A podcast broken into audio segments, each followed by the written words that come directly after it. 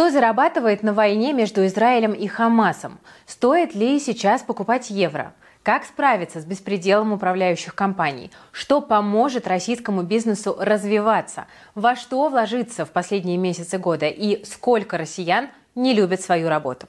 С вами Кира Юхтенко. Это свежий обзор новостей от команды InvestFuture. У нас, как всегда, много интересных тем, поэтому советую обязательно досмотреть этот ролик до конца. Ну и не забудьте поставить лайк под видео и, конечно же, подписаться на наш канал, потому что здесь вы не упустите самого важного и повысите свой доход вместе с нами.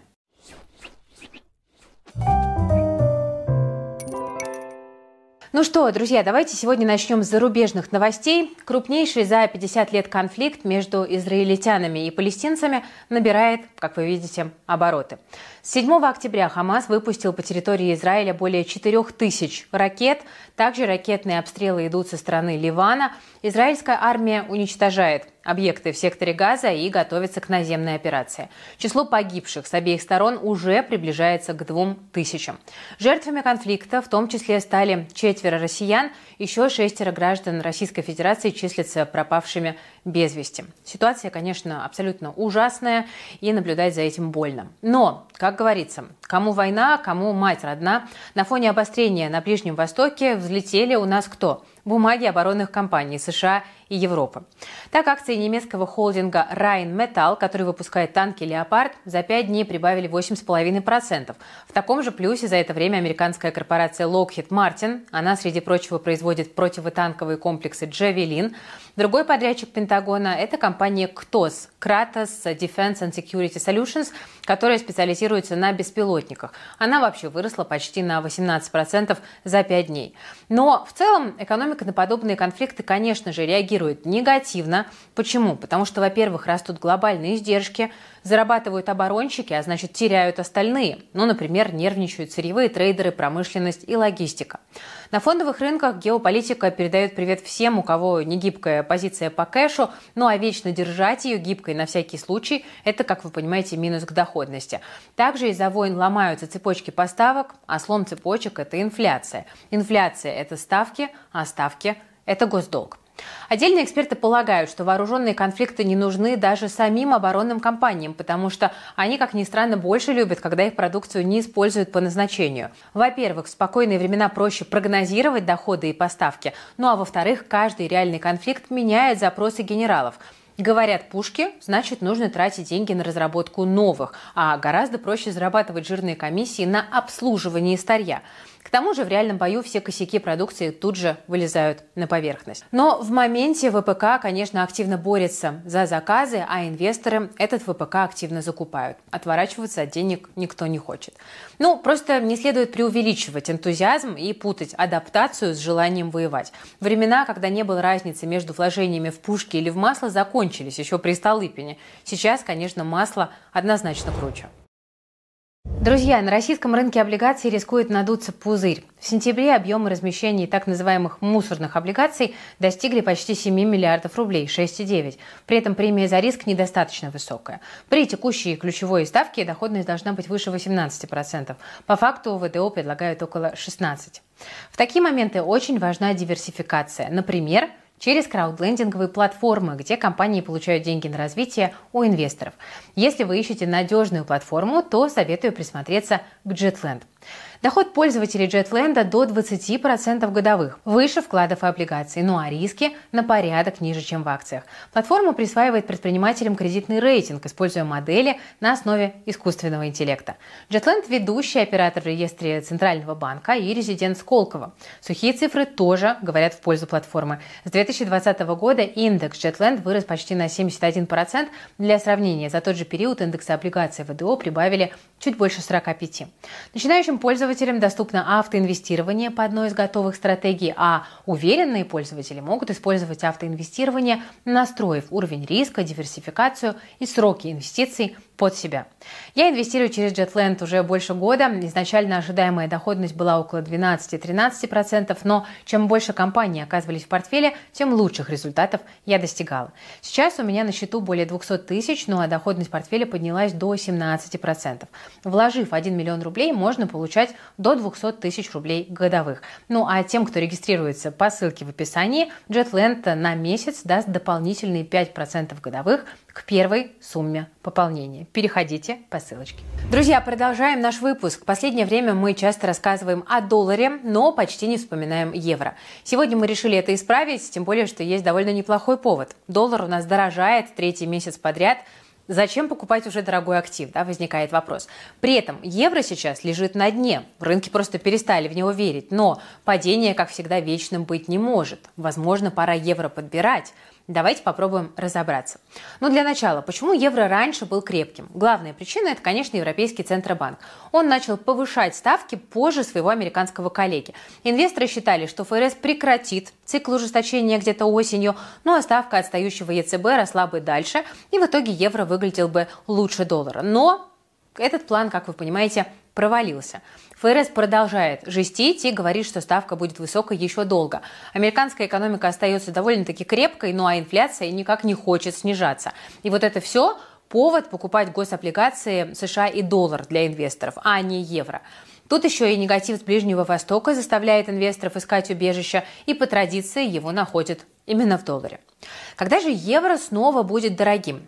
Вот аналитики Bloomberg считают, что евро продолжит снижаться к доллару как минимум до конца года, а вот потом, потом возможен рост. Если, конечно, ФРС решит смягчиться. Это не исключено.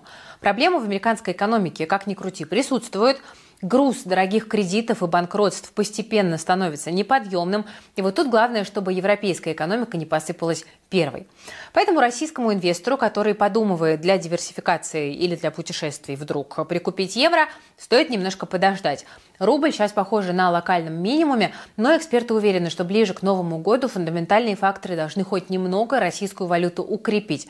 В среднем прогнозируют 95 рублей за евро. Отдельные оптимисты ставят и на 90 рублей за евро к концу года. Но залетать на всю котлету в любом случае не стоит, потому что прогнозы штука довольно сложная, и прогнозы имеют свойство иногда не сбываться. Так что тут могу порекомендовать действовать постепенно и, как всегда, свои активы диверсифицировать. Этот подход еще никого не подводил. Ну, а сейчас, друзья, хорошая новость для тех, кто устал каждый месяц получать раздутые платежки за коммуналку, потому что Госдума собирается ввести обязательный аудит управляющих компаний и ресурсоснабжающих организаций. Проверять их предлагают раз в полгода. По мнению депутатов, это поможет бороться с произволом УК и с необоснованным повышением тарифов за ЖКУ. Например, зимой влажную уборку в подъездах необходимо делать каждый день, но если управляющая компания или ТСЖ этим пренебрегают, нужно проводить перерасчет, так утверждают авторы законопроекта. Та же история и с отоплением. Если оно не считается по факту потребления, а зима была теплой, то оплату также следует пересчитать. Однако многие граждане не знают таких нюансов или просто не хотят с этим запариваться. Ну а жадные до денег УК понятное дело, этим активно пользуются. Выбирать независимую компанию для аудита депутаты предлагают региональным властям на конкурсной основе. При этом результаты проверок хотят публиковать в открытом доступе. И получается вот такая вот онлайн-доска позора недобросовестных УК. Тех, кто на нее попадет, могут наказать рублем. Например, наложить штраф в размере 50% от суммы завышения тарифов, которые, соответственно, обнаружили аудиторы. Также среди возможных санкций возбуждение уголовного дела по факту растраты и аннулирование лицензии на работу управляющей компании. Вот так вот довольно сурово это звучит. Но в целом инициатива кажется толковой, но эксперты опасаются, что проведение аудита УК и ТСЖ может лечь на плечи жильцов.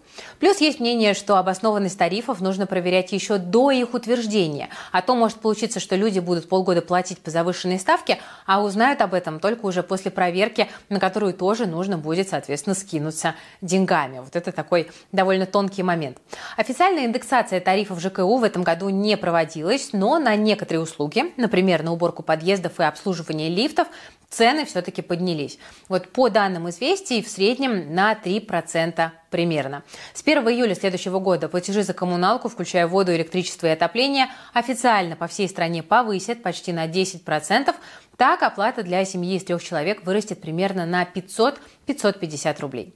Друзья, что вы думаете?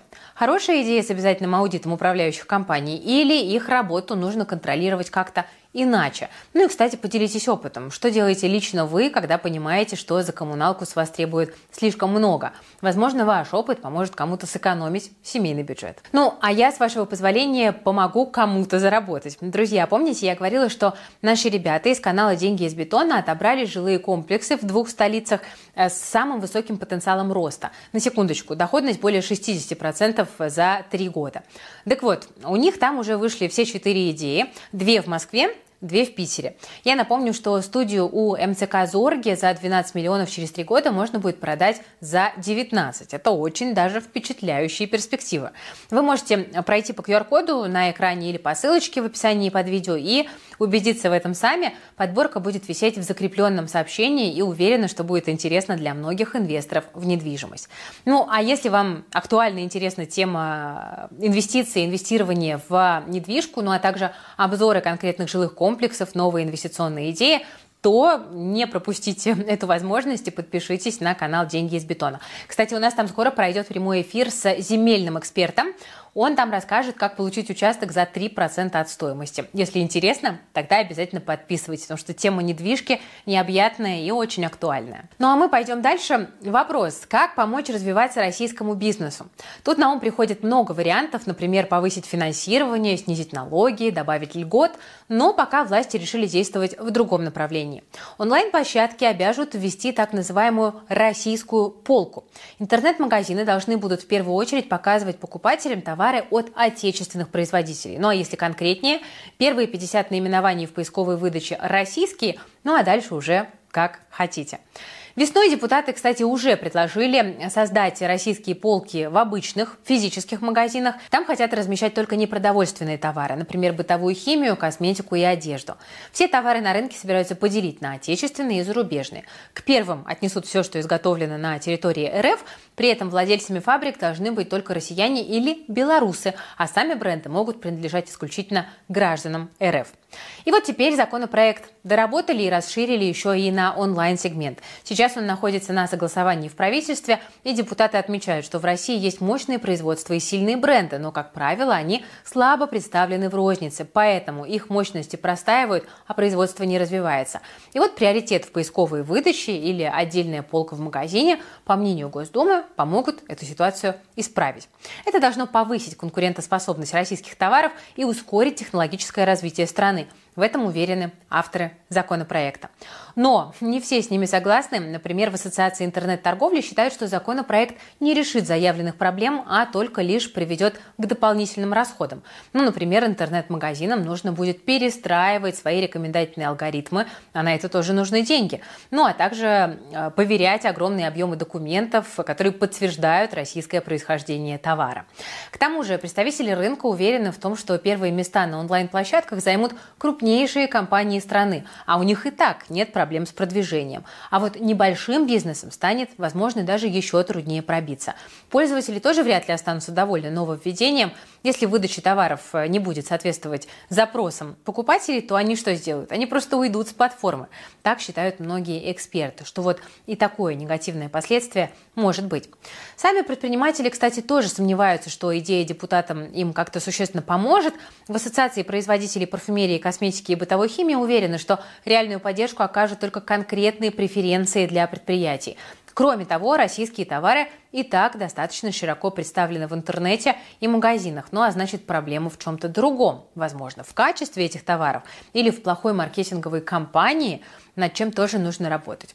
Ну, в общем, инициатива интересная, но дискуссионная. Хочу узнать ваше мнение. Как вы считаете, нужна ли нам в магазинах российская полка или бизнесу действительно стоит помогать более конкретными способами? Тогда что бы это могло быть? Пишите в комментариях. Может быть, депутаты вдруг прочитают, вдохновятся и придумают что-то, э, возможно, более полезное для поддержки отечественного производителя. Ну а теперь давайте посмотрим, как наши отечественные компании чувствуют себя на бирже. Индекс московской биржи сегодня почти не изменился, закончил день в районе 3175 э, пунктов, но в целом мы видим, что индекс держится довольно бодренько.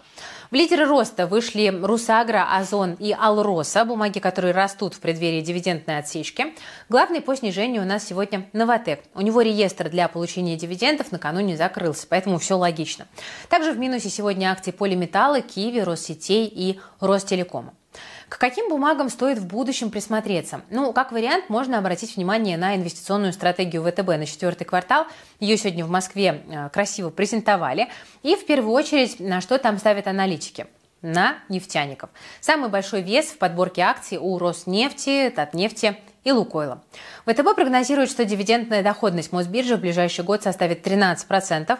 Рост ключевой ставки негативно повлиял на фондовый рынок, поэтому индекс Мосбиржи и лег в боковик. Но затишье рано или поздно закончится, считают в ВТБ, и российский рынок все еще недооценен. Так говорят эксперты. Среди других активов ВТБ выделяет золото. Аналитики считают, что дальше рост курса доллара может быть незначительным, а вот золото от возможного снижения ставки ФРС может подскочить и дать, соответственно, довольно приличную доходность.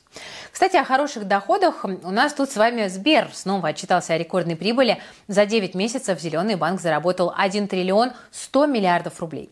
При этом рентабельность капитала превзошла прогнозы, а кредитный портфель с начала года вырос почти на четверть.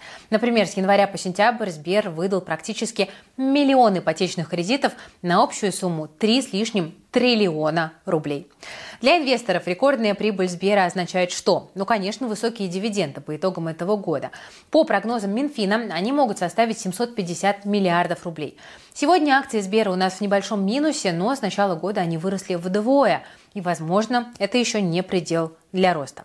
Кстати, жалко, что сейчас не торгуются акции э, ВКонтакте. Это уже как бы к следующей теме, да, мы переходим. Потому что мне очень интересно, как бы они отреагировали на сегодняшние новости. А новости у нас такие, что директором по дизайну ВКонтакте назначили эпатажного Артемия Лебедева.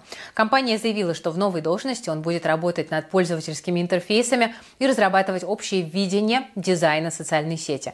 Кстати, много лет назад в разговоре с Олегом Тиньковым Артемий Лебедев уже высказывал свое отношение к дизайну VK. Говорит, говорит человек, который украл логотип из сети LinkedIn, а весь остальной сайт с Фейсбука слизал.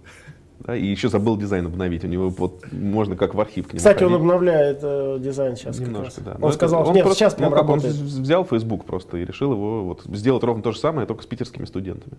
Угу. проверил, ага, модель работает, Цукерберг молодец. Ну, справедливости ради отмечу, что дизайн ВКонтакте с тех пор уже поменялся в лучшую сторону, а сам Артемий Лебедев заявлял, что со временем он переосмысливает определенные вещи, и его взгляды могут измениться. Пока на свое назначение директором он отреагировал только одним словом, но зато каким он написал «Кайф». Ну что, посмотрим, как изменится дизайн Викей под его руководством, ну а главное, смогут ли пользователи социальной сети испытать тот самый кайф от этих изменений, или получится как с другими спорными дизайнами от студии Лебедева. Как вы думаете, похорошеет ли контакт при Артемии или вряд ли? Очень ждем ваши ответы в комментариях. Кстати, друзья, про комментарии. К моему удивлению, многие до сих пор там пишут, что инвестиции это только для тех, у кого есть огромный капитал или кто готов вкладывать по миллиону в месяц. Ну и тут я просто не устаю повторять, что это, конечно, совершенно не так. Вообще главная проблема, которая вот начинающим мешает инвестировать, это сомнения и страхи. Но дело в том, что каждый день, пока вы не инвестируете, вы банально теряете деньги, потому что их съедает инфляция. И поэтому Друзья, всех, кто хочет наконец-то разобраться в этом деле и начать инвестировать, я приглашаю завтра, 11 октября, на мой бесплатный открытый урок от 10 тысяч рублей до миллиона.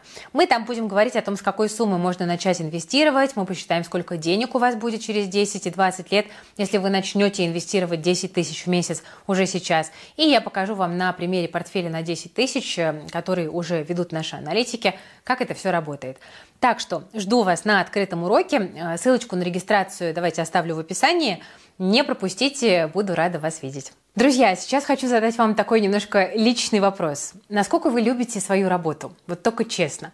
Я очень люблю, хотя она забирает почти все мое время и силы, но все равно люблю. Тем временем каждый шестой россиянин, как выяснилось, своей работой недоволен, и при этом каждый третий собирается работу сменить в следующем году. Это данные свежего исследования образовательной платформы Clevers. В основном люди недовольны низкой зарплатой, плохими отношениями с руководством и отсутствием карьерного роста. Чаще других на условия труда жалуются специалисты строительной, сельскохозяйственной и добывающих сфер, а вот большинство айтишников, врачей, учителей и преподавателей любят, наоборот, свою работу. Еще одна деталь. Как правило, мужчины более требовательны в плане доходов и карьерного роста, поэтому среди них недовольство работой выше, почти 40%. В то же время среди женщин этот показатель чуть ниже 30%. Конечно, сложно оставаться счастливым, когда по 8 часов в день, 5 дней в неделю ты занимаешься тем, что тебе совсем не нравится, еще и за гроши, я это прекрасно понимаю, так что желаю всем, кто сейчас в подобной ситуации находится, поскорее это исправить, ну а мы в Invest Future всегда поможем советам, как увеличить свой доход, не вкалывая сутками на нелюбимой работе. Кстати, многим, кто свою работу не любит, сгладить будничное утро помогает чашечка вкусного кофе. Я тоже люблю так начинать свой день, но, возможно, скоро придется забыть о вкусе и довольствоваться только лишь бодростью.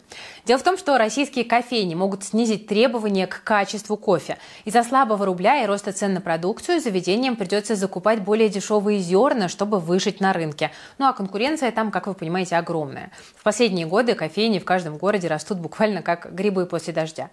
Любители кофе уже почувствовали на себе колебания курса валюты, рост цен на зерно. В сентябре средняя стоимость чашки кофе в России выросла до 166 рублей. Это на 11% больше, чем в прошлом году. И это почти на 120% больше, чем в году 2016.